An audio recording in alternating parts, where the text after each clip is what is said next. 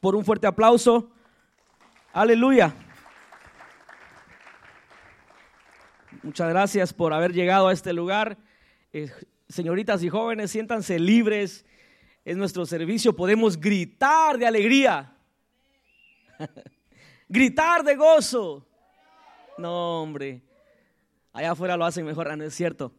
Aquí lo hacemos mucho mejor porque es para la gloria de Dios. Amén.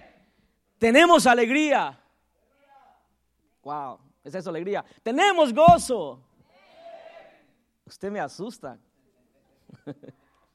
si no comió como yo, está bien, pero debería, hermano, de gritar.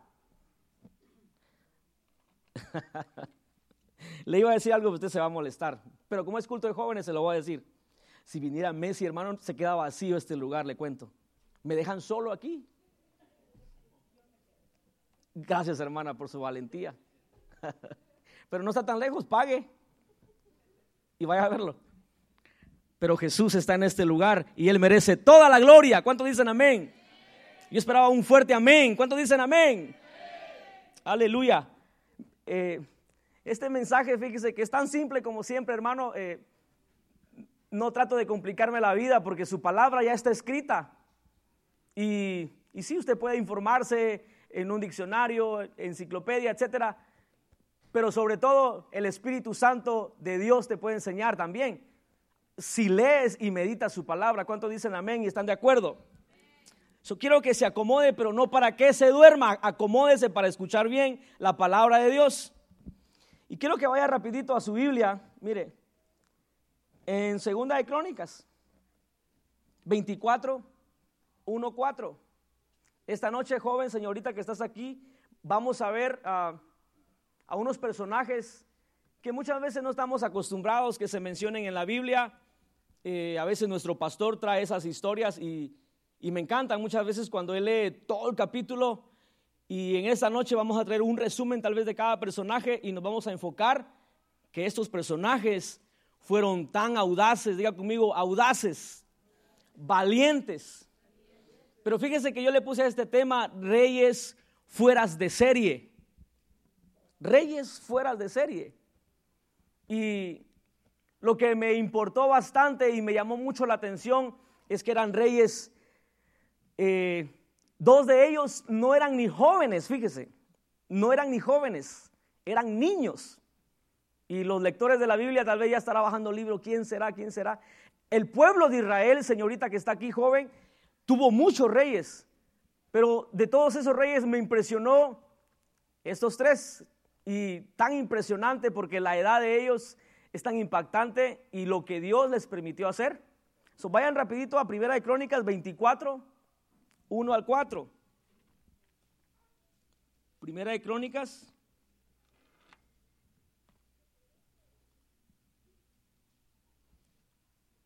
24, 1 al 4. Mire, dice, los descendientes de Aarón se organizaron de la siguiente manera. Mire, yo quiero que ponga atención, señorita que está aquí, joven, y si no trajo Biblia está bien, pero ponga sus ojos en la pantalla para que no se pierda de los reyes fueras de serie. ¿Y sabe por qué le puse fuera de serie? Porque la edad es tan impresionante de, lo que la Biblia narra de ellos. Y usted y yo que tenemos ya en nuestros años de edad y ni siquiera sabemos gobernar nuestra vida muchas veces. Dice la Biblia, los descendientes de Aarón, Aarón, se organizaron de la siguiente manera. Los hijos de Aarón fueron, ¿qué dice? Nadab, Abiú, Eleazar e Itamar. Nadab y Abiú murieron, mire, antes que su padre y no tuvieron hijos.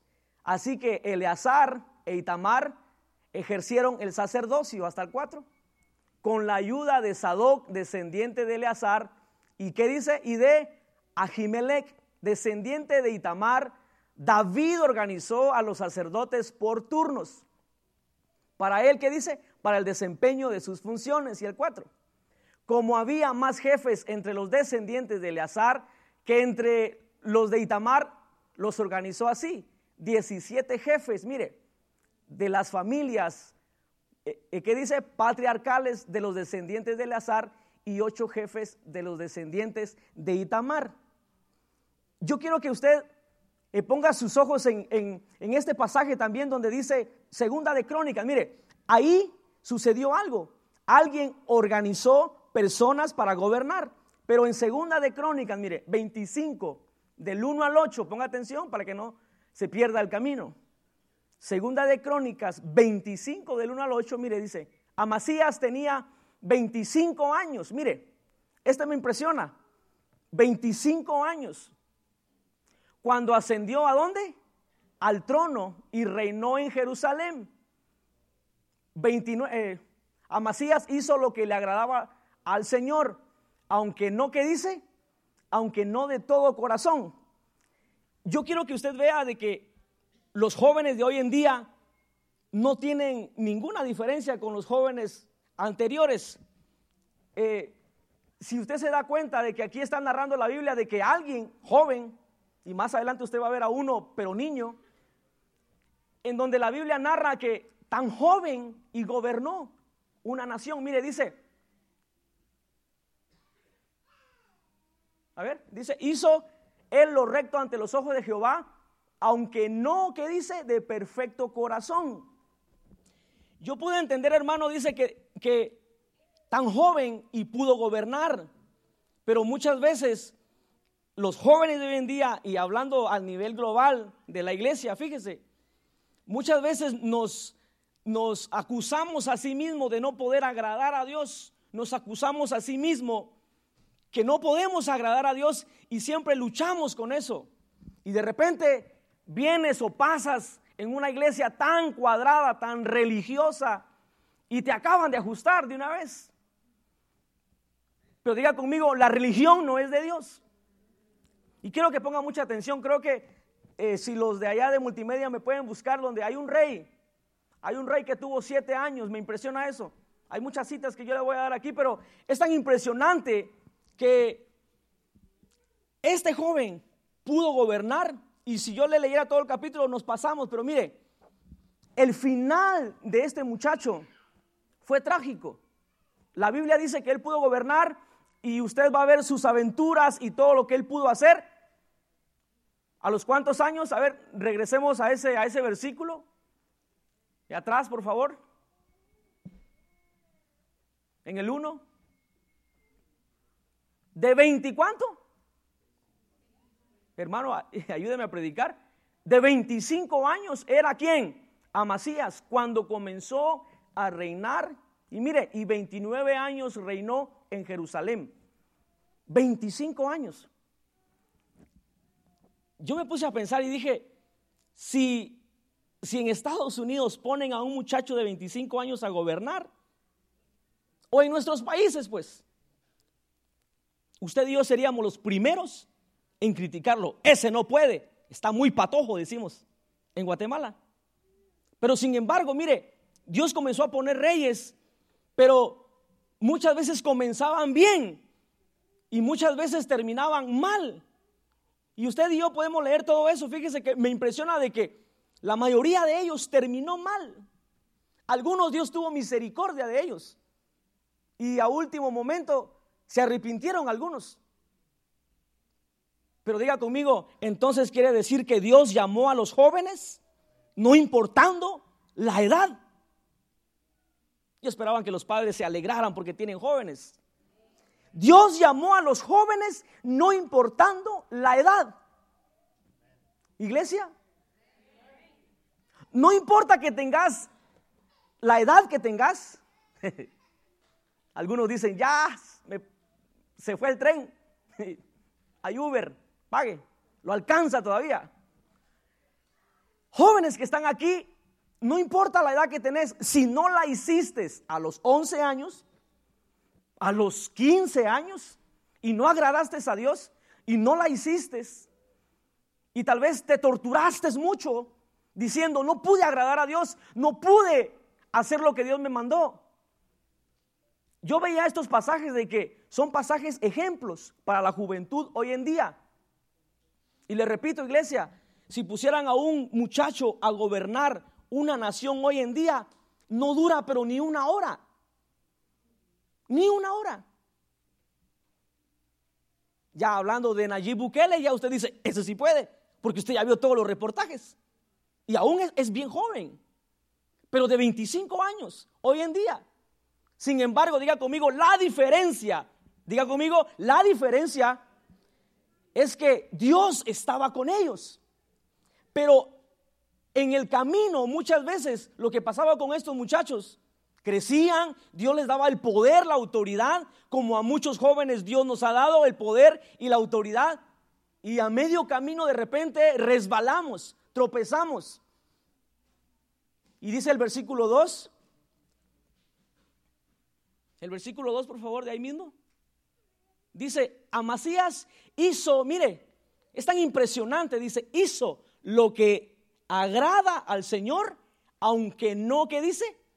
De todo corazón. Le voy a pedir, papá de familia que está aquí, y espero que no se enoje conmigo, mire, si su muchacho está haciendo todo lo posible por venir a los servicios, por esforzarse, pero usted no lo ve con todo el power, como decimos,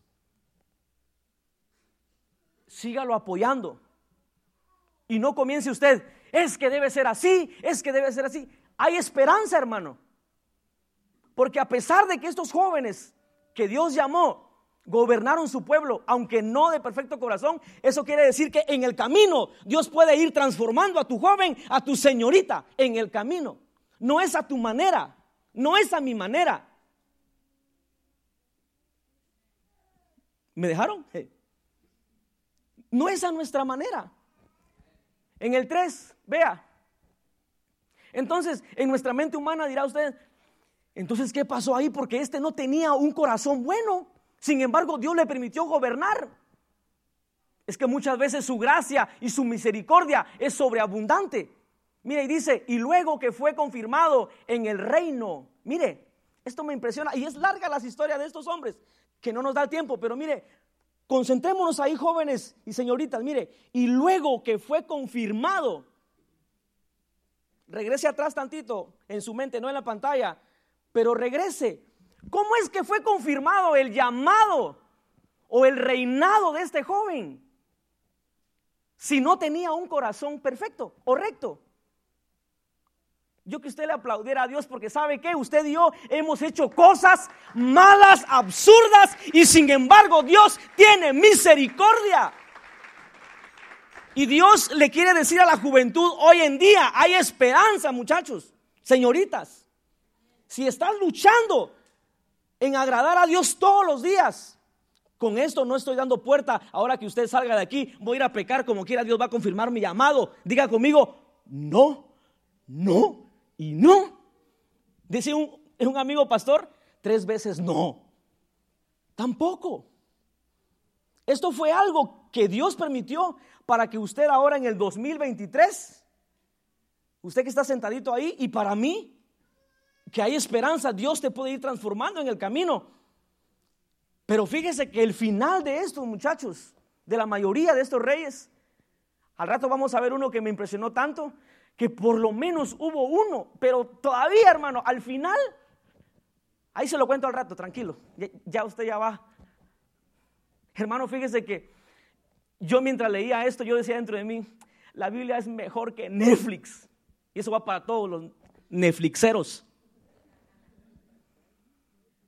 Porque si usted y yo leyéramos la Biblia, historias como esa, usted se queda picado, hermano. Le llegan las 12 y usted dice, ¡Ah! este tiene 25, no sé cuántos capítulos, mañana sigo la otra. Ojalá si fuéramos como Netflix. Que usted no haya las horas de llegar a su trabajo. Ay, ¿qué va a pasar con la fulana? ¿Qué va a pasar con el mengano y, el sutano? Pongámoslo. Ni come a veces. Diga conmigo, la Biblia es mejor que Netflix y cualquier sistema nos enseña, nos corrige, nos transforma. Amén. Y dice, y luego que fue confirmado en el reino, mira hermano, un muchacho de veintipico de edad, de 25 a sus 29 años que reinó, mire, y luego que fue confirmado, mató. ¿A cuántos dice? A los siervos que habían matado al rey, su padre. Este no venía con cuentos. Ahora, hago un paréntesis para aquellos jóvenes que son muy, eh, ¿cómo le explico? Son muy amantes a los PlayStations. Entonces estoy bien aprendiendo a matar. No, tranquilo. No se trata de eso. Antes se peleaba así, Dios permitía así. Pero después de que Jesús vino, todo eso fue quebrantado. Así que agarre la onda que no pudiera matar a nadie. Y luego fue confirmado en el reino, mató a los siervos que habían matado al rey, su padre, el cuatro. Pero no mató, mire, a los hijos de ellos. Según lo que está escrito en la ley, en, en el libro de Moisés, donde Jehová mandó diciendo, no morirán los padres de los hijos, ni los hijos por los padres, mas cada uno morirá por su pecado. Y más adelante, es que me emociona tanto, hermano, que mejor se lo voy a decir antes que se me olvide, porque a veces hay cosas escritas y se nos olvida. Leamos ahí, dice, mire, no morirán los padres por los hijos, ni los hijos por los padres, mas cada uno morirá por su pecado. ¿Sabe qué viene a mi memoria en este momento? De que entonces hasta ahí se acaba ese dicho que dice que usted va a pagar por lo que hizo su papá. Se diga conmigo, no, porque la Biblia ahí lo dice. Cada uno morirá, ¿por qué? Por su pecado. Y muchas veces nos llenamos el, el alma diciendo, es que ese se parece a su papá, así va a morir. No, hermano. Su papá pudo, pudo ser un borracho, pudo ser un lo que sea, pero no. Ese muchacho puede tomar sus propias decisiones y salvarse. No puede morir así. Amén. Ok, vayamos rapidito, mire. En el 5. Reunió luego, mire, a Masías, a Judá y con arreglo y con arreglo a las familias les puso jefes. Mire, un muchacho poniendo jefes. Jóvenes, ustedes y yo tenemos capacidad de muchas cosas. Lo que ha pasado en nuestro mundo, en nuestra juventud, es que no sabemos cómo usar la capacidad y el poder que Dios nos ha dado. Padre que está aquí, ayude a su muchacho, a su muchacha a ejercer bien lo que Dios le ha dado. No lo limite. Si está apasionado por adorar y de repente el Espíritu Santo lo hace adorar a la una de la mañana, Déjelo que adore. Si usted y yo nos hemos desvelado a veces por gusto. Yo he conocido gente así, hermano, donde ya después de las 12 dice, apaga esa música. Y es la mejor adoración de su muchacho. Y Dios está permitiendo hoy en día de que la juventud alrededor del mundo comience a abrir los ojos porque Dios tiene esperanza en los jóvenes. ¿Cuánto dicen amén? Porque fíjese, y le va a dar risa esto. Todos ustedes, hermanos, adultos, por no decir viejos, incluyéndome a mí. Ya vamos de pasada. Usted no va a resucitar para corregir a su hijo, no. Ayúdelo hoy, para que usted entonces descanse en paz, porque si no, no estará en paz. Usted le va a decir allá a los ángeles, suélteme porque este ya se descarrió, no hay vuelta de hoja. Entonces ayude a su muchacho a ejercer lo que Dios le ha dado. Lo que usted pueda ver, el potencial que usted vea en él, y fíjese que mientras yo estudiaba esto, hermano, venía a mi cabeza de que las iglesias, y me perdonan si, eh, si hay algunos que no están de acuerdo, pero como es culto de jóvenes, aguántense. Mire, es que los jóvenes somos a veces tan, tan dudosos que pensamos más allá y más cuando se habla de su palabra. Fíjese, hermano, de que hoy tenemos gobiernos corruptos, porque los cristianos dicen, y es cierto, pero a tal punto no les doy la razón ahora que he leído este pasaje. Tenemos gobiernos corruptos, ¿sabe por qué? Porque de repente al muchacho se le ocurre, al muchacho hijo de cristiano, hijo de un hermano así, con el power de Dios y que ama al Señor, y al muchacho se le ocurre, mamá, fíjate que yo quiero ser gobernador, eso es del diablo, te vas a perder ahí, te van a corromper. Después estamos llorando de que tenemos gobernadores corruptos. Fíjese. Yo sé que usted me quiere ahorita sacar a patadas, aguántese. Mire, Dios nos está mostrando ahí de que Él puede escoger a alguien que lo ama a Él para gobernar. Y no necesariamente se tiene que perder. Claro, hermano, hagamos un paréntesis en esto para que usted tampoco me diga, ah, este se pasó. Saber qué fumó el hermano hoy. Nada. Hambre tengo, usted supiera. Mire, hermano, fíjese. Claro, si usted ya está en un ministerio y usted ya tiene su vida realizada, su familia, etcétera, y usted se va a meter a política, por favor, hermano, no lo haga. Estamos hablando de jóvenes. Porque entonces, un hijo de Dios infiltrado, por decirlo así, en un gobierno, hay esperanza, hermano. Hay esperanza. Wow. Yo no sé si están pensando en ir a ver su película rápido o en que yo termine el mensaje. Hay esperanza que un joven cristiano, con el amor que su papá, su mamá, le inculcó en su corazón, hay esperanza que ese muchacho entre a la política y comience a ver todo lo corrupto. Y como Dios le permitió, Dios lo va a ayudar. Yo no sé si usted sabe la historia de Estados Unidos, pero hoy en día no se parece nada a 100 años. Este país fue formado con principios, los historiadores y estudiosos y académicos, me asustan ustedes. Con razón no prosperaban, ah, no es cierto, de broma. Este país fue formado con principios bíblicos, pero no se parece nada. Hoy solamente hay una fachada. ¿Y sabe por qué? Porque en el camino hubieron papás que no ejercieron bien su papel y entonces los hijos, claro, aman a Dios, pero no saben ejercer el potencial que Dios le dio. Usted ve en, en las noticias todos dicen, amamos a Dios. ¿Sí o no? Pero ya cuando están sentados ahí, como decía mi papá, cuando están sentados en el macho, no hay quien los baje. Y entonces dicen, comienzan a decir todas sus leyes. Sigamos leyendo. Mire, reunió luego a Masías, a Judá, y con arreglo de las familias les puso jefes de millares y de centenas, sobre todo Judá y Benjamín. Después, mire, después puso en lista, vea esto, un muchacho ordenando todo, ejércitos y todo lo que usted ve ahí dice, después puso en lista todos los, ¿qué dice? Los de 20 años. Mire, hermano. ¿Qué dijera usted que su país, del país de donde, de donde usted venga, de Candamandatio, de donde usted venga? Dicen, el presidente tiene 25 años y comenzó a poner gobernadores de 20 y pico años en adelante. Usted ahí se desmaya. Usted dice, van a echar a perder la nación. Pero si son guiados por Dios, hay esperanza, hermano de algo glorioso. Y entonces dice, de 20 años arriba, y fueron hallados, mire, 300 mil escogidos para salir a dónde? A la guerra. Hoy tenemos jóvenes que en lo espiritual, hermano, se quedan a medio camino y no quieren saber nada del cristianismo. ¿Sabe por qué?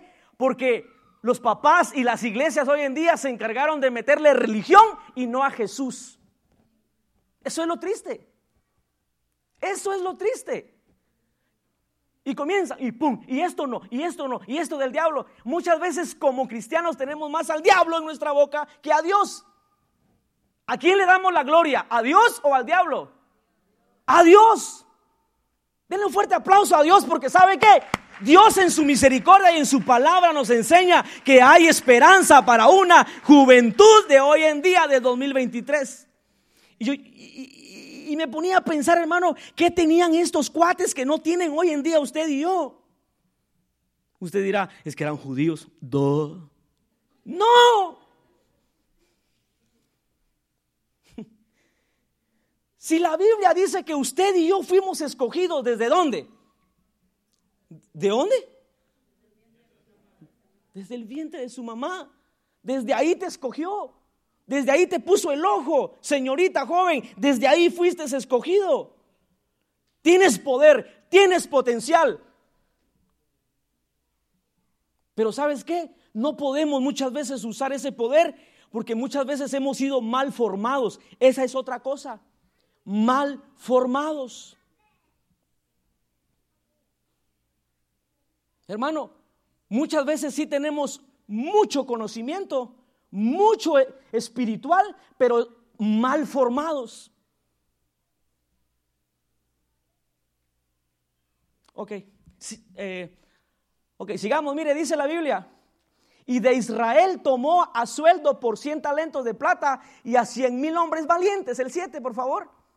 Solo vea lo que está haciendo un muchacho. No lo está haciendo un, un, adulto, no. Lo está haciendo un muchacho, más un varón de Dios vino. Mire, Dios siempre tiene a alguien que va a fortalecer a tu muchacho. O tenés que ser tu papá o va a ser alguien más que Dios escoge. Pero, ¿sabes qué te aconsejo, papá? Pedile a Dios que seas tú el que forme a tu hijo y no otra persona. Principios, valores, etcétera, etcétera. Ok, dice, más un varón de Dios vino a él y le dijo, rey, mire, el muchacho hizo todo, y ojo aquí muchachos y señoritas, hizo todo, ordenó todo. Qué bonito panorama, ¿no? Sería bonito hacer una película de, parte de remanente fiel en series, ¿verdad? No, no veo a muchos protagonistas. Mas un varón de Dios vino a él y le dijo, rey, no vaya contigo el ejército de Israel. Ahí comenzó Dios a meterse. ¿Y si ves? Dios está con tu muchacho. Dios está guiando a tu muchacho. Y entonces le dice, no vaya contigo el ejército de Israel, porque Jehová no está con Israel. Ojo aquí muchachos, Dios te puede dar mucho potencial, mucho poder en todo, sos inteligente en todo, pero cuando tu papá o tu mamá de parte de Dios vienen y te dice, no, aunque tú sepas que Dios confirmó tu llamado, hace un alto, por favor. Los papás dicen, amén. Yo quisiera que si mi, mamá estuviera aquí, dijera, amén. Vea, un, hijo, eh, un profeta de Dios vino y dice, porque Jehová no está con Israel, ni con todos los hijos de Efraín, era otra tribu. Y el 8. Pero si vas, mire, ahí están las advertencias jóvenes tenemos poder, tenemos potencial, tenemos toda la capacidad de hacer cualquier cosa, tanto buena como mala, pero te sugiero esta noche, hagamos cosas buenas que glorifiquen el nombre de nuestro Dios. Y todo va a estar bien. Pero si vas así, mire, vea esto, joven señorita, pero si vas así esta noche, si tenés planes en tu cabeza de hacer cosas que aparentemente Tú dices, esto es de Dios, lo voy a hacer, mi mamá no lo sabe. Para empezar ahí, si tu papá y tu mamá no lo saben, estás mal. Porque entonces Dios te dice esta noche, pero si vas así, si lo haces, mire, y te esfuerzas, jóvenes, te podés esforzar lo que querrás. Mire, y te, y te esfuerzas para pelear, ¿qué dice la Biblia? Hermano, lea conmigo. Dios te hará caer delante de los enemigos, porque en Dios, vea esto hermano, porque en Dios está el poder, lo fuerte, en Dios está o para ayudar o para derribar. En otras palabras, jóvenes, señoritas que están aquí, si tú sabes que tienes un llamado y un potencial de parte de Dios, pero Dios te dice, lo tienes todo, te he llamado con propósitos, pero no lo hagas, no vayas. Hay que hacer caso. Yo les aseguro que el pastor, nuestro pastor, ha recibido cosas en su espíritu y de repente dice, mm, no. O usted que está sentado ahí. Le contaba la otra vez y como a usted todo se le olvida, se lo va a recordar. Que había un pastor que estaba caminando por la ciudad de Houston, cuentan, y iba a, a más de 90 y dice que el Espíritu Santo viene y le dice, no corras más porque el policía está adelante. Tres veces le habló y para no cansarlo, mire, dice que el policía lo para. Y entonces dice, el pastor que narra esto, porque fue real, dice que el policía llega y un poco enojado porque iba más del límite y le da su ticket y el pastor muy espiritual dice que, eh, y oficial dice, ¿usted sabía que Dios sabía dónde usted estaba? Y el oficial serio, haciendo el reporte. Eso sería un pastor legal, hermano, que estaba con todos los papeles en orden, porque usted y yo ahí salimos corriendo. Y entonces, cuando el policía escucha otra vez, oficial, usted sabe que Dios sabía dónde usted estaba, porque Él me lo dijo. A la otra, hágale caso. Le dijo el policía. Muchas veces Dios te habla, hagámosle caso a, a Dios. Para que el llamado, joven, señorita, para que tu llamado o lo que Dios te ha llamado a gobernar sea eficaz. Muchas veces nuestro llamado no es eficaz porque no nos dejamos gobernar por Dios. Nos dejamos gobernar por nuestras emociones y sentimientos. Y lo digo por mi iglesia.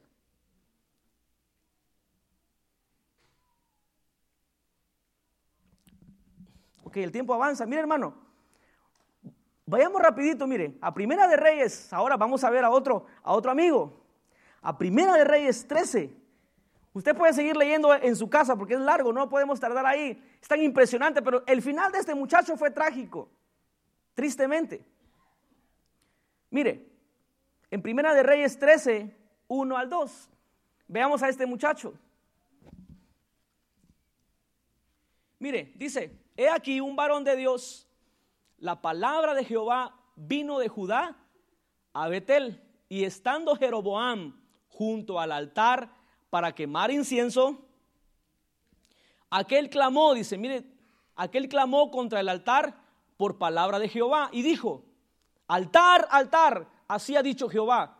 Ojo jóvenes, he aquí dice, a la casa de David nacerá un hijo llamado Josías, cual sacrificará sobre ti a los que dice, mire, están dando una profecía muchos años atrás que este muchacho naciera. Yo me preguntaba, Pastor Carlos, de que antes de que nosotros, ahorita, todos los que pertenecemos a este, eh, eh, pertenecemos a este ministerio, hablemos de nuestra casa, porque no podemos hablar de otra casa, hablemos de nuestra casa. Todos los que estamos sentados aquí, grandes y pequeños, ¿qué palabra? A lo mejor no a su papá o a su mamá, allá en el cielo, ¿qué palabra Dios declararía para usted y para mí porque a pesar de todo, aquí estamos. Yo sé que la mayoría no tuvieron ese privilegio y no le llamo privilegio porque a veces decimos, nací en una cuna cristiana. La cuna tal vez era cristiana, pero el que nació ahí no, porque va a ser cristiano hasta que se convierta. ¿Sí o no? Ya voy a corregir ah, nací en cuna cristiana. No, la cuna es cristiana, pero el que nació ahí no. Entonces, yo ponía mi mente qué palabra Dios declaró para, para todos nosotros, jóvenes, señoritas, grandes y pequeños, para que usted y yo hoy estemos sirviendo aquí en luchas y pruebas. Usted está aquí. Tal vez no le profetizaron a su papá porque no iba a una iglesia cristiana evangélica, pero Dios desde el cielo dio una palabra. Por eso estás aquí. Porque Él declaró una palabra sobre tu vida te esté yendo como te esté yendo, señorita, podés ser un rey hoy en día. Dios necesita personas jóvenes, necesita jóvenes valientes, audaces, que se animen a gobernar. Pero voy a un punto muy importante. Ok, vea esto, dice, así ha dicho Jehová, he aquí que a la casa de Jehová, ah, de David, nacerá un hijo llamado Josías el cual sacrificará. Miren, ya Dios a través de alguien estaba dando específicamente lo que este muchacho iba a hacer. Dice, el cual sacrificará sobre ti a los sacerdotes. Mire, de los lugares altos que queman sobre ti incienso. En otras palabras, Dios le mostró a este profeta que habían brujos en ese tiempo, hechiceros desde ya. Y Dios estaba molesto y entonces comienza Dios a usar a alguien y dice, van a ser alguien. Y su nombre es llamado ¿cómo? Josías, cual sacrificará sobre ti a los sacerdotes de los lugares altos que queman sobre ti incienso y sobre ti quemarán huesos de hombres. Detengámonos ahí, mire. Josías, diga conmigo Josías. Ok, quiero que vaya rapidito, hermano. a Primera de Reyes 22, 1 al 2. No se le olvide el nombre Josías. Ok, dice, tres años pasaron sin guerra entre los sirios e Israel. Y aconteció el tercer año, ¿qué dice? El tercer año que Josafat, el rey de Judá, descendió al rey de Israel. El siguiente. Y el rey de Israel dijo a sus siervos, ¿no sabéis que Ramot de Galad es nuestra, es nuestra y nosotros no hemos hecho nada para tomarla de mano del rey de Asiria? Y dijo Josafat, ¿quieres venir conmigo y pelear contra Ramot de Galad? Y Josafat respondió al rey de Israel, yo soy como tú, mi pueblo como tu pueblo y mis caballos como tus caballos. Era tres, hermano. Era, era Primera de Reyes 13. Uno, capítulo 13. Ok. Dice, he aquí un varón de Dios por palabra de Jehová vino de Judá a Betel, estando Jeroboam junto al altar para quemar incienso. Aquel dice, clamó contra el altar por palabra de Jehová y dijo, a eso ya lo leímos, ¿cierto? Ok, búsqueme ese pasaje donde está Josías y comenzando a reinar. Ese muchacho, hermano, vino y comenzó a hacer exactamente lo que esa profecía había dicho. Hizo exactamente, hermano. Sucedió exactamente que Josías comenzó a reinar en el pueblo de Israel un muchacho. Y tuvo la capacidad, el poder y tuvo la valentía hoy en día. Ni siquiera tenemos la valentía para declarar el pecado y muchas veces ni estar en contra de lo que las tinieblas hacen. Ok, mire ahí dice. Gracias hermano, 22.1. Cuando Josías comenzó a reinar, diga conmigo, Josías. Yo quiero que esta noche, por lo menos si usted no entendió el tema y ningún pasaje se le quedó, recuerde a este rey. Cuando Josías comenzó a reinar, ¿era de cuánto, hermanos? Le digo, ocho años. Entonces, jóvenes, aquí se nos acaban las excusas. Que usted diga, estoy muy joven para servir a Dios. Eso es para los viejos. No, Mire, Josías comenzó a reinar. Acuérdese, hubo una palabra profética antes, mucho antes. Y dice, comenzó a reinar, era de ocho años y reinó en Jerusalén. ¿Cuántos años? Treinta y un años. Hermano, a usted le va a dar risa esto, y, pero si entró en mi espíritu y hizo una revolución en mi corazón, tanto alma, espíritu, cuerpo, en usted lo va a hacer. Usted y yo tenemos treinta y pico de años, no voy a decir la edad. Es busque el pico. La edad que usted tiene. Y usted y yo ni podemos gobernar nuestra vida. ¿Cómo la ve? Como mexicano va, no. Sin embargo, este muchacho, ni siquiera joven, era un qué? ¿A los cuántos años se considera en Estados Unidos un joven? ¿Ah? No, el mío hermano, el mío está de 12, pero parece de 20, es grandote el tipo este. No, hermano, ¿a los cuántos años se considera un joven aquí en Estados Unidos? ¿A los 21, pastor? En Guatemala a los 18. Yo me ponía a pensar de que este muchacho debió haber sido chapín, porque la mayoría, por la pobreza, hermano, salen a trabajar los muchachos de 7 años. Usted ve niños allá, los que han ido a Guatemala, ve a niños con algo en su mano para lustrar zapatos, ganándose la vida porque su papá es un alcohólico. Sin embargo, están luchando por su familia. Yo pensé que usted se iba a reír porque pudo haber sido guatemalteco. Pero si le dijeran Argentina, usted grita, ¿cierto? Ah, tiene que cambiar. Hermano, muchas veces ni gobernar nuestra vida podemos. Cuando yo leí esto, y lo había leído antes porque al pastor le encanta traer historias y usted debe de estar atento porque llaman la atención las historias. ¿A cuánto le llama la atención las historias? Somos un par de chismosos todos. Pero chismosos buenos, pues hermano, señorita joven, si, si en algo nos tenemos que preocupar es de qué hicieron estos personajes de la Biblia. ¿No le parece impresionante, hermano, que su niño de ocho años ya comience, papá, yo vi ángeles, cállate, estás loco. Yo conozco gente así, hermano, tarado, hermanos evangélicos, aleluyas. Le dicen así a sus hijos, duérmase.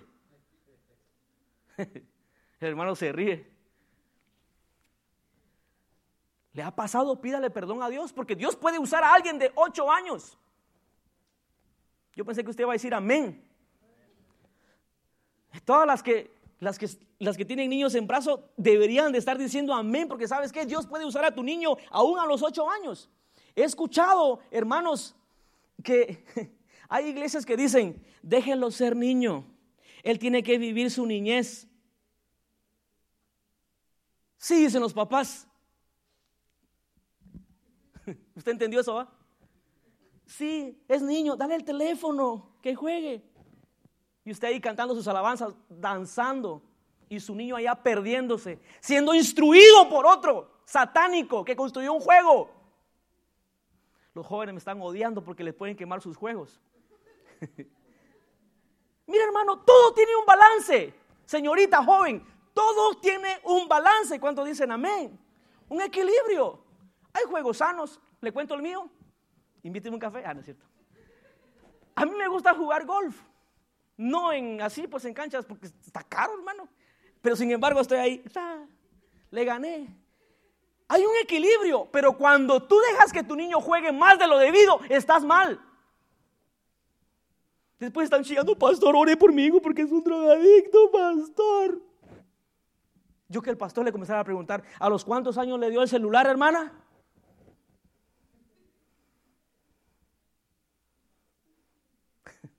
Usted se ríe, pero yo sé que el Espíritu de Dios lo está triturando. Así, mire, cabezón, ya no le des el celular tanto tiempo a tu niño porque vas a tener un delincuente.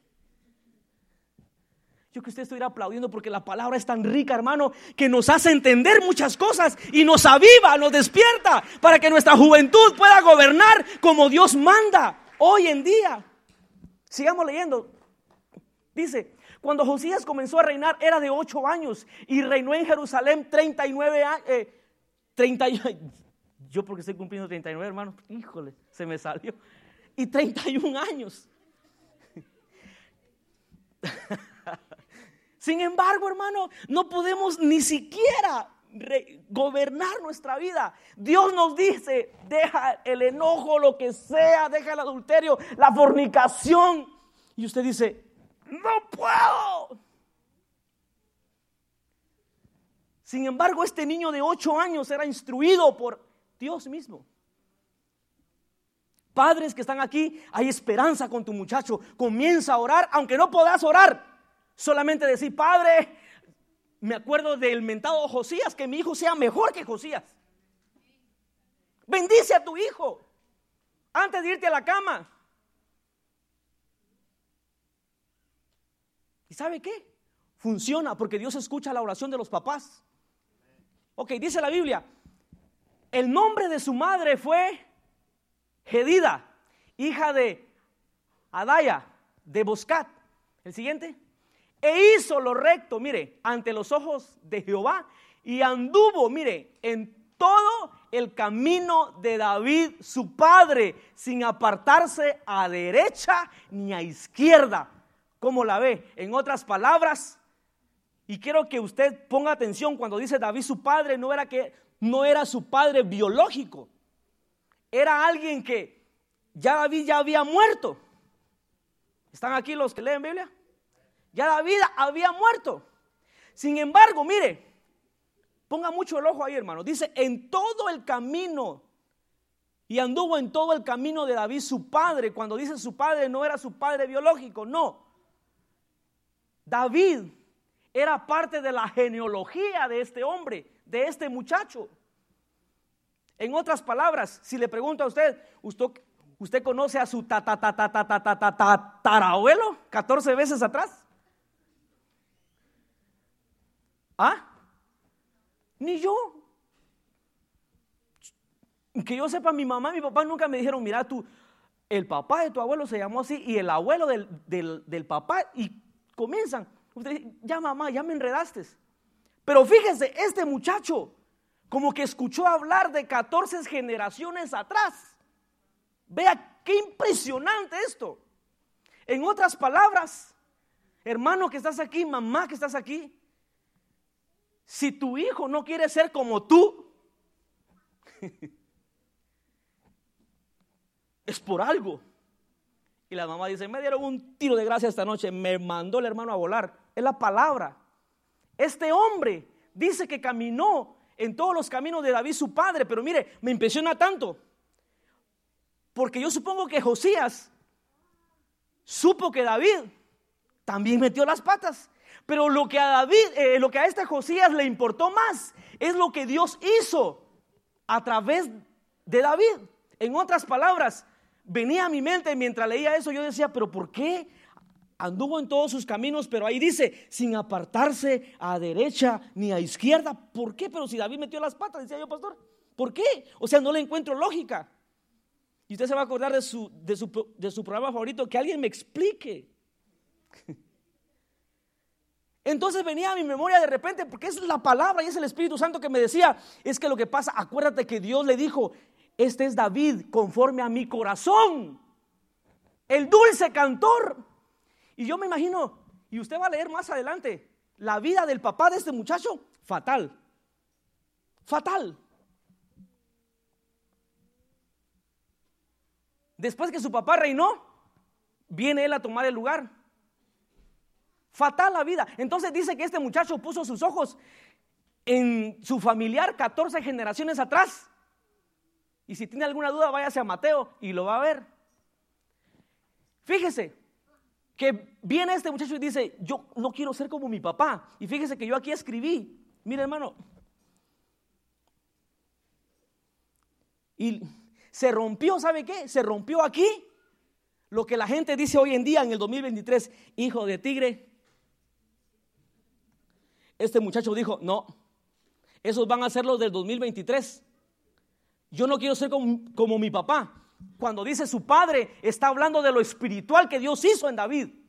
Se le decían papá, como el padre Abraham. Y en esta genealogía, en todas estas generaciones, David era, por decir así, la estrella. Pero la Biblia dice claramente, sin apartarse. En otras palabras, David se apartó un ratito, ¿sí o no? O sea que el cuate dijo, yo voy a ser como, como mi tatarabuelo 14 veces atrás, pero sin apartarme a derecha ni a izquierda. ¿Cuántos jóvenes dicen, yo puedo? A pesar de todo, a pesar de la tecnología, a pesar de, todo lo que ha evolucionado, la ciencia, etcétera, yo puedo. Venía a mi memoria, muchachos, de que eh, este Josías no tenía WhatsApp y pudo reinar. No tenía las redes sociales que tenemos y pudo reinar. Yo pensé que iban a decir, amén. Y ahora que tenemos tecnología, usémosla bien y podemos servir a Dios con excelencia. Ok, ok, sigamos. El siguiente.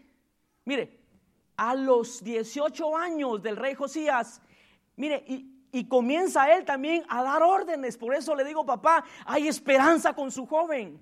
¿Y era de cuántos años cuando comenzó? De ocho. Y ya, vea esto, papá, a los 18 años.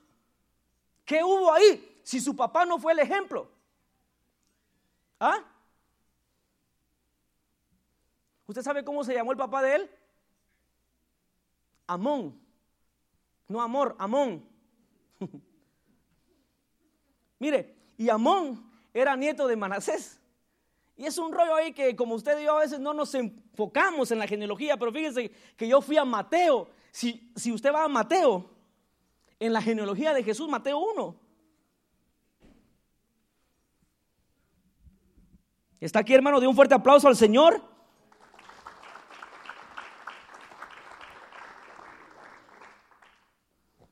Mire, en Mateo 1 se trabó.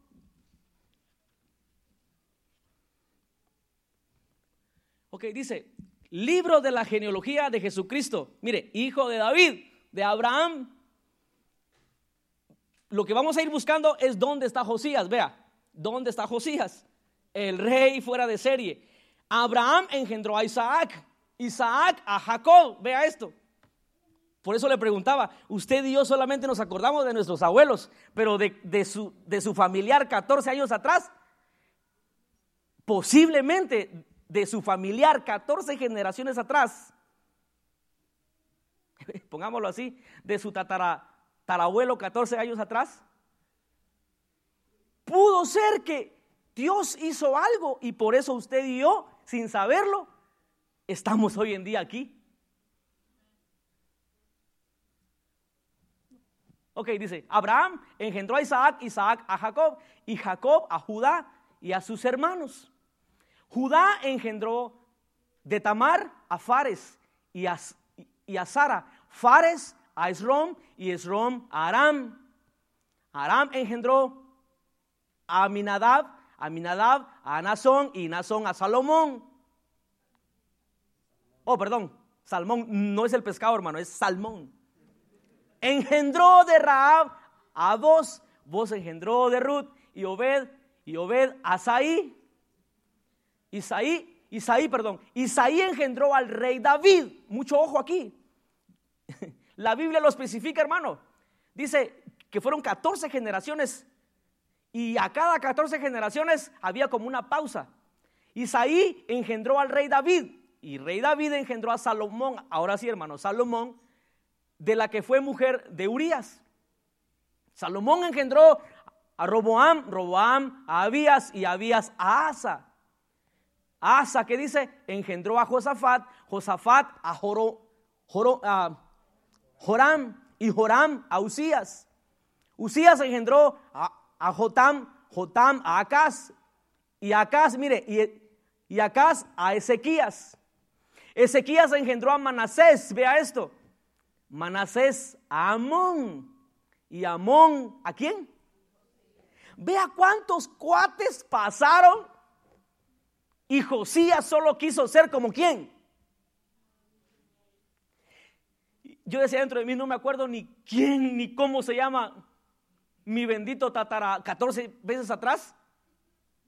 Pero como no me acuerdo, Señor, yo quiero ser como tú. Vea esto, qué impresionante. Y Ezequías engendró a Manasés y Manasés a Amón y Amón a Josías. Si usted se mete a leer la Biblia, cada uno de estos reyes tuvo su historia, pero todos terminaron mal. Entonces viene un muchacho de 8 años y a los 18 años comienza a gobernar. La palabra es tan clara, juventud de hoy en día. Hay esperanza, no importando la edad que tenés, si tenés 11, 12, 10, 8, lo que sea. Dios ha puesto sus ojos en ti y podés gobernar las cosas que te dominan el pecado, la tentación, podemos dominar. Los papás den un fuerte aplauso. Su hijo puede dominar a este mundo. Puede dominarlo. Y sigamos. Y Josías engendró. Mire, al final se trata de Jesús. Vea esto. Nuestro rey, el rey de reyes, el señor de señores, vino de una genealogía que muchos metieron las patas, como decimos como hispano, pero dentro de todos esos, David y Josías sobresalen. Todos tienen su historia. Y si usted lee la historia completa de Josías, al final a veces se le metía lo necio y de repente, pero murió. Y Dios le, le, dio la victoria, pero a lo que voy, hizo la diferencia entre todos estos reyes. Él enfocó de que había un hombre, fíjense, había un hombre que se llamaba David. Yo decía dentro de mí, en otras palabras, aquí se acaba el dicho que cuando dicen, es que como su papá era borracho, así va a morir ese. No, hermano, porque el papá de este muchacho era un perverso, ¿verdad, pastor? Era perverso. Hizo subir altar, hizo idolatría en el pueblo de Israel hizo enojar a Dios. Hizo lo peor en el pueblo de Dios. Sin embargo, este muchacho no desea ser como su papá. Entonces, hijo que estás aquí, si tenés el ejemplo de tu papá, no te dejes amarrar por esos pensamientos que tú digas, yo soy así porque mi papá. No, no podés ser así porque tu papá es así. No. Hay una palabra que Dios hizo en este hombre y él no fue como su papá. Al contrario, él vino y derribó todos los altares. Él comenzó a limpiar la nación de Israel y todas las tribus. Hoy en día tu muchacho puede ser uno de los gobernadores, como te digo, Déjalo, ora por él, síguelo instruyendo, porque cuando tú ya no estés y si Cristo tarda en venir, hay esperanza para la generación que se quede. Usted ha visto lo que ha pasado hoy en día. Están quitando a Jesús de las escuelas las oraciones. ¿Por qué? Porque los perversos están gobernando. Se están formando desde chiquito. Y tu hijo, mal formado desde casa. Y las iglesias hoy en día, la mayoría, no colaboran tristemente. Pero diga conmigo, el mío tiene esperanza de ser mejor que Josías. Amén. Denle un fuerte aplauso a la palabra de Dios, porque sabe que hay poder en la palabra de Dios para que tu hijo pueda cambiar y ser el mejor de tu familia. En Guatemala se manejan esos dichos y en tu país tal vez. Igual que su padre. Mire, hermana que está aquí, saque de su boca, si yo pudiera, sáquelo de su boca y no diga, te pareces a tu padre. Está bien en lo físico, si es guapo, está bien. Elogia a su, a su esposo. Si es guapo, está bien. Pero en eso, pero en cosas que usted sabe que su marido peleó, no le diga a su hijo, te pareces a tu padre, porque usted le está declarando el futuro a ese muchacho. El destino, por decirlo así. Pero jóvenes que están aquí, les repito, señoritas, no se deje usted amarrar y dice, es que mi mamá era así. Es que mi mamá a los tantos años dice que ella comenzó con Alzheimer. Tú no puedes seguir así.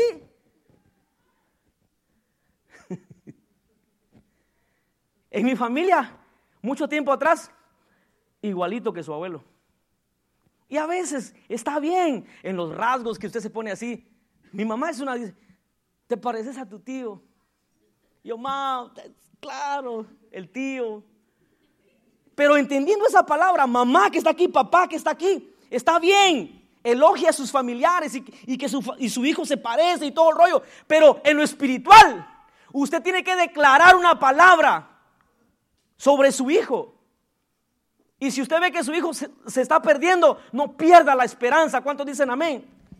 No perdamos la esperanza. Mire, hay mucho que hablar, pero mire,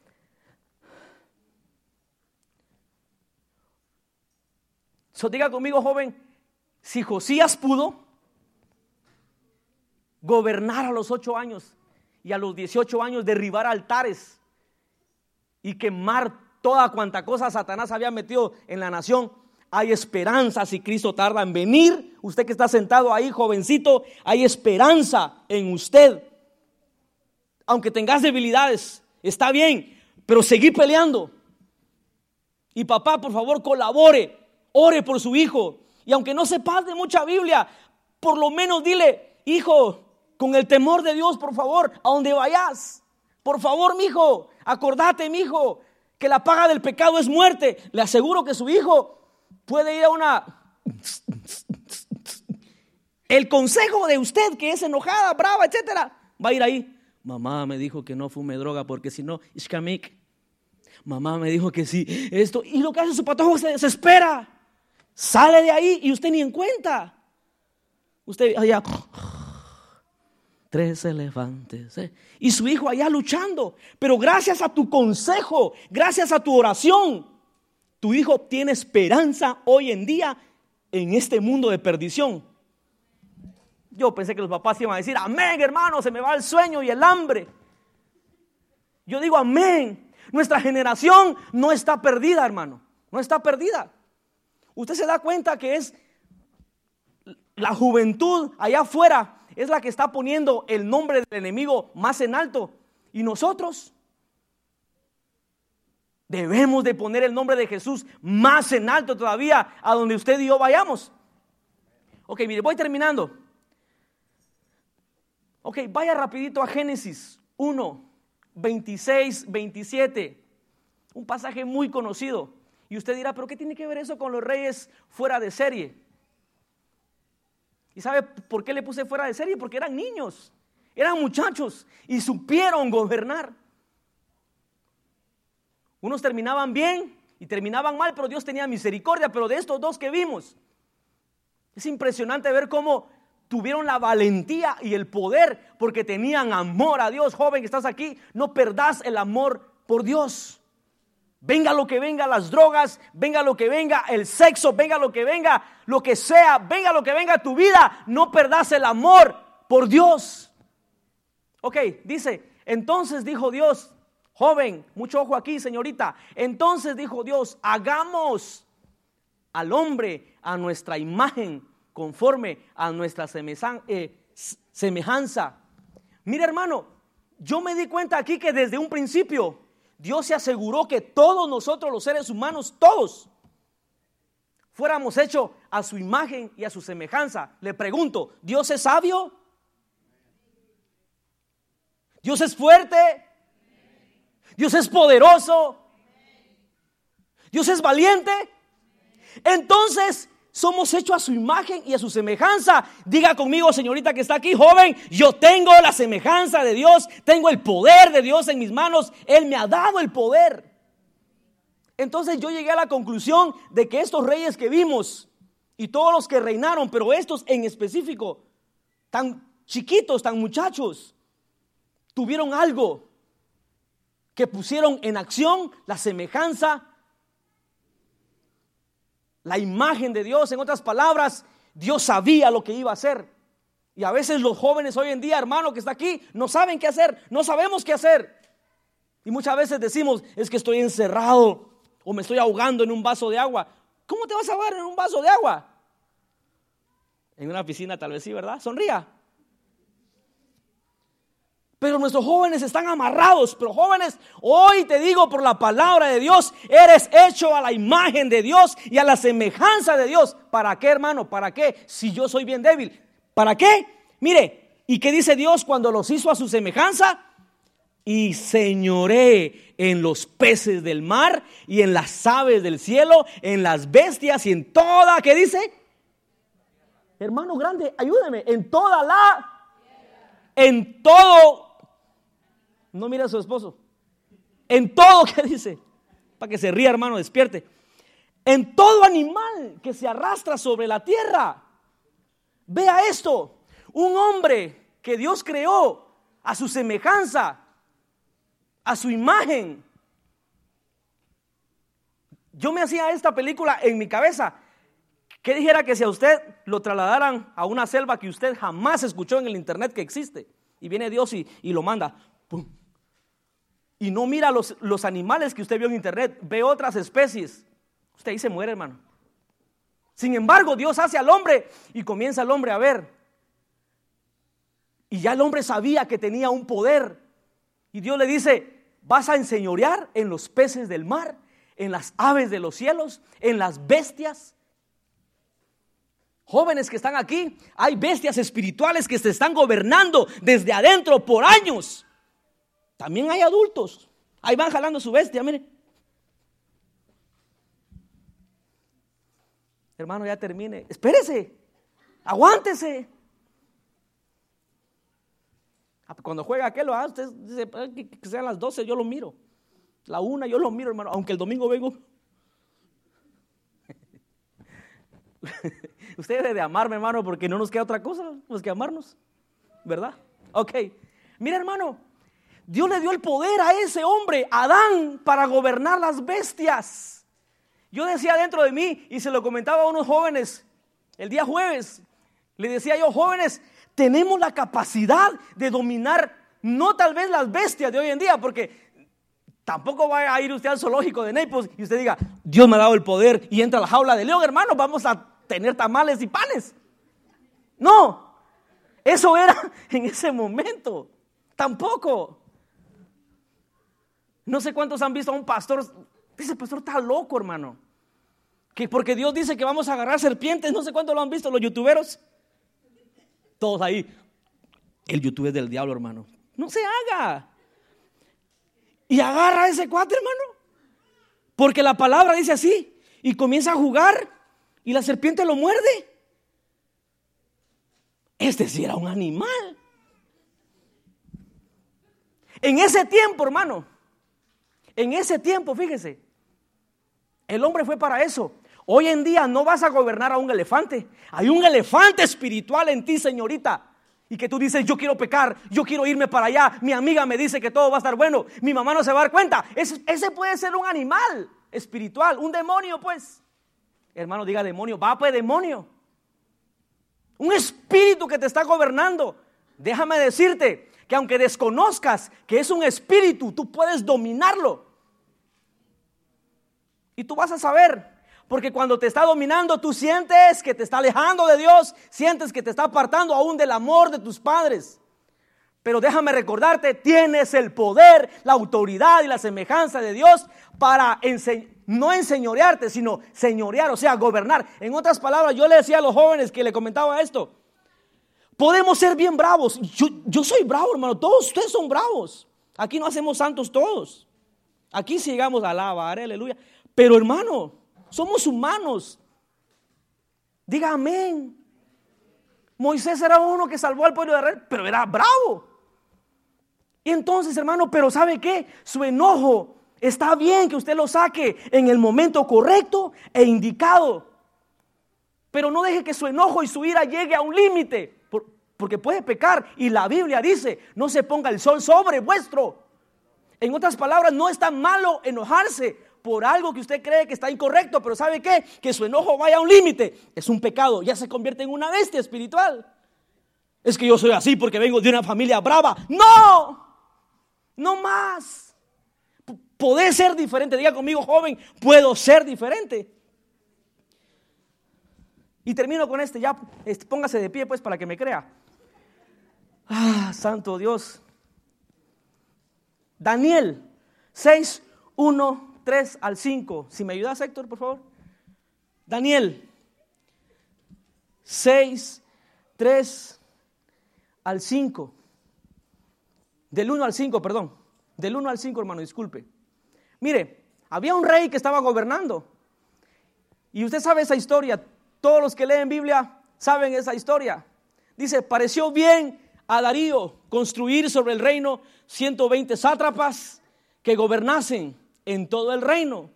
Vea esto. Y sobre ellos tres gobernadores, mire, de los cuales Daniel era uno. ¿Cuántos dicen amén que hay cristianos que deben de gobernar en la política? Hermano, se está saliendo. Le explico otra vez. Si usted ya tiene su ministerio y su llamado, y es por su gusto, como decía mi abuela, y es por tus ganas, no vayas porque te vas a corromper y no te queremos ver en la noticia. Sin embargo, Dios tiene llamados específicos. Y cuando hay un cristiano temeroso de Dios, eso sí, temeroso de Dios, dice, gobernadores, mire, de los cuales Daniel era uno. ¿A quienes dice? Estos sátrapas, diez en cuenta. Mire hermano, qué bonito. Estos cuates. Imagínense que a esta iglesia venga el gobernador de la Florida y diga, remanente fiel, no son la iglesia más grande. Imagínense nada más. Pero aconsejenme, ¿qué hago si yo llego a la política? A la presidencia, perdón. Usted, solo imagínenselo porque tal vez no pueda suceder. O tal vez, hermano, en la misericordia de Dios. tal vez solo el pastor se quedaría Y dice la Biblia, a quienes estos sátrapas diesen cuenta que el rey no fuese perjudicado. Pero Daniel mismo, mire, esto es la diferencia de los reyes que Dios escogía. Algunos terminaban mal y otros eh, se decidían terminar bien. Pero Daniel mismo era superior a estos sátrapas. Vea, superior. En otras versiones yo leía que dice que Daniel tenía un espíritu superior. Le explico rapidito esto, rapidito. Mire, cuando dice que era superior, no era que Daniel andaba así como yo le he dicho siempre, andaba, aquí yo soy el Hijo de Dios, aquí yo mando. Ustedes sátrapas, fuera. No, no, no. Cuando dice superior, eh, había una similitud que decía que Daniel era obediente obediente a Dios, humilde a Dios. No era ese, ese superior de orgullo, no, no, no, no, no. Era superior porque era obediente a Dios, sabía obedecer a Dios. Jóvenes, señoritas que están aquí, aprendamos a obedecer a Dios aun cuando todo está mal. Aun cuando tus papás te regañan y te dicen no vayas, aprendamos a obedecer, porque puede ser Dios a través de ellos. Y dice, era superior a estos sátrapas y gobernadores, porque había, ah, mire, dice ahí, porque había en él un espíritu que dice, mire, un espíritu superior. Y el rey pensó en ponerlo, mire hermano, sobre todo, ¿qué dice? El reino. Entonces los gobernadores y sátrapas buscaban ocasión para acusar a Daniel en lo relacionado al reino, mas no podían hallar ocasión alguna o falta, porque era fiel y ningún que dice vicio ni falta fue hallado en él. Dele un fuerte aplauso a la palabra de Dios. Ok, mire esto. Y terminamos. Mire, entonces dijeron aquellos hombres: No hallaremos contra este Daniel ocasión alguna para acusarle si no lo hallamos contra él en relación con la ley de su Dios. Y los que saben la historia termina así. Daniel no hizo caso al, al veredicto que se dio. Daniel siguió alabando a Dios. Señorita joven que está aquí, siga alabando a Dios, no importando lo que te rodee, no importando el sistema de gobierno o lo que sea, siga alabando a Dios, porque el final de Daniel fue que Dios lo libró del foso de los leones. Lo libró. Cierra sus ojos y dígale, Señor, dame ese espíritu superior que le diste a Daniel. Dame esa sabiduría que le diste a Josías. Vamos, Padre, ore por su hijo, por su señorita. Dígale, Señor, ayuda a mi generación. Que no sean como yo, quizás, Señor, pero por favor, Señor, ayúdame a formarlos como a ti te agrada. Terminamos adorando al Señor.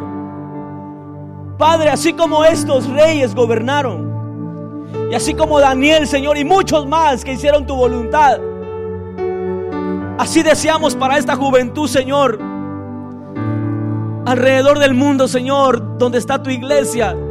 Levanta, Señor, una generación de Josías, una generación de Danieles. Adoremos a Dios y dígaselo, Señor, a través de mi adoración, te lo digo. Vamos, Padre, adore al Señor. Dígaselo, joven. Yo quiero ser como tú, Señor. Yo quiero ser un vaso de tu amor.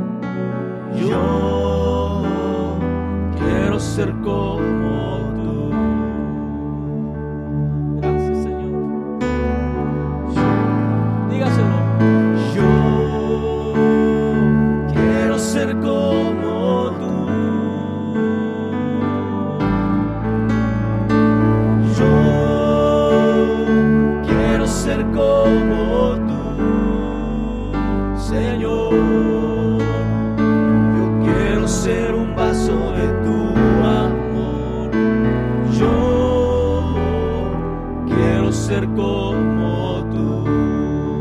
más, iglesia, dígalo.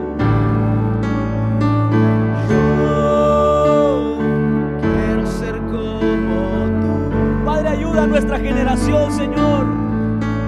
Ayúdanos, Señor. Quiero ser como tú. tienes que llorar en su presencia, en tu lugar, hazlo. Mamá, papá, ora por tu hijo si no está aquí. Ora, ora por él. Dile, Señor, que sea como tú. Quiero ser que sea como tú, Señor. Que haga tu voluntad. Padre, en el nombre de Jesús. Quiero ser como Pido, Señor, por aquellos jóvenes que están luchando, Señor, con ellos mismos. Tienes un espíritu superior que Dios te ha dado. Es el Espíritu Santo de Dios. Déjalo que te ayude. Déjalo gobernar en tu vida. Sí, Señor. Yo quiero ser como tú.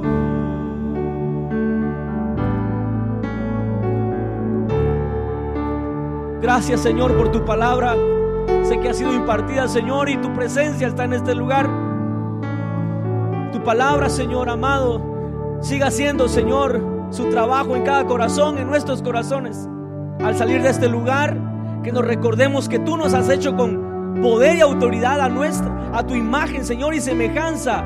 Tenemos el poder para dominar, cambiar las cosas que no son de bendición. Señorita joven, antes que te vayas de aquí, déjame recordarte de parte de Dios, tienes el poder para dominar todo lo que te domina y que no te deja agradar a Dios. El Espíritu Santo de Dios está dispuesto para ayudarte. Si Josías pudo, nosotros podemos en esta generación. Si el Señor tarda en venir, hay una generación que puede ser mejor que Josías o igual que Josías. Como Daniel o mejor que Daniel.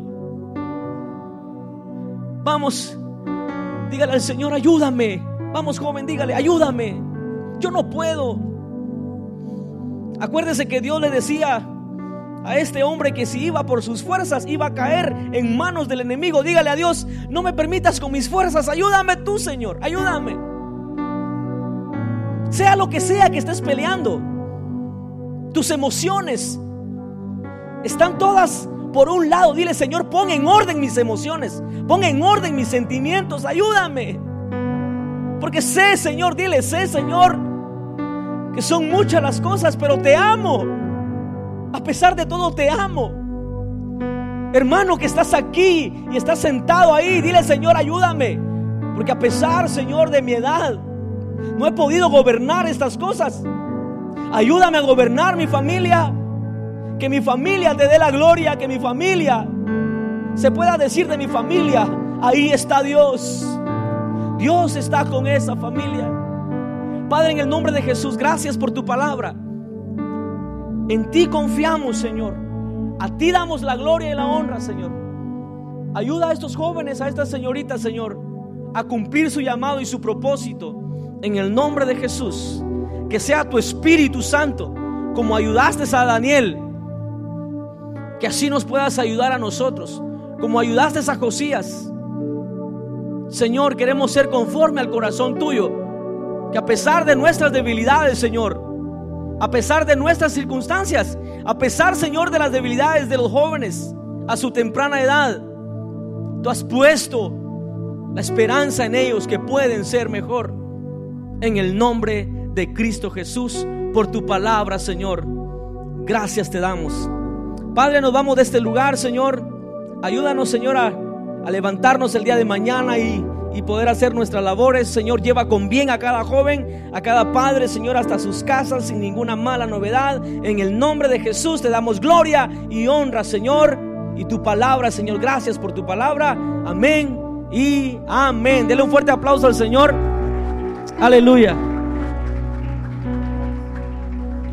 ¿Cuántos quieren cantarle Happy Birthday a Marvin? Hoy cumpleaños. ¿Hoy o no? Carlos Orozco también. Vamos a cantarle Happy Birthday a los dos. Yo no sé que Carlos también. Hoy cumpleaños. Felicidades, Carlos. Y vamos a cantar Happy Birthday a los dos. Happy Birthday.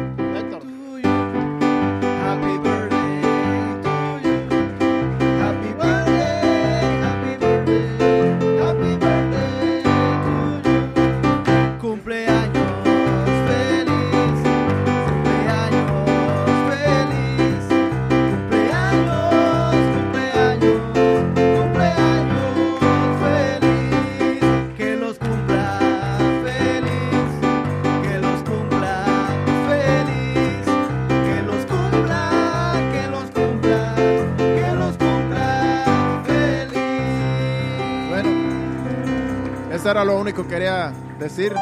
Felicidades Marvin, felicidades Carlos. Los amamos mucho, son jóvenes, ¿verdad? Valientes, esforzados, que están ahí siempre enfrente de la batalla. Así es que hacia adelante, pedimos a Dios que Dios los guarde en su caminar y que hasta el final, ¿verdad? Lleguen a la meta donde es Cristo Jesús, nuestra esperanza de gloria. Así es que estamos despedidos, solamente quería hacer eso y pues Dios les bendiga a todos. Ahí pues si los invitan a comer, pues Si Mario no tiene ningún compromiso, yo lo puedo invitar hoy también.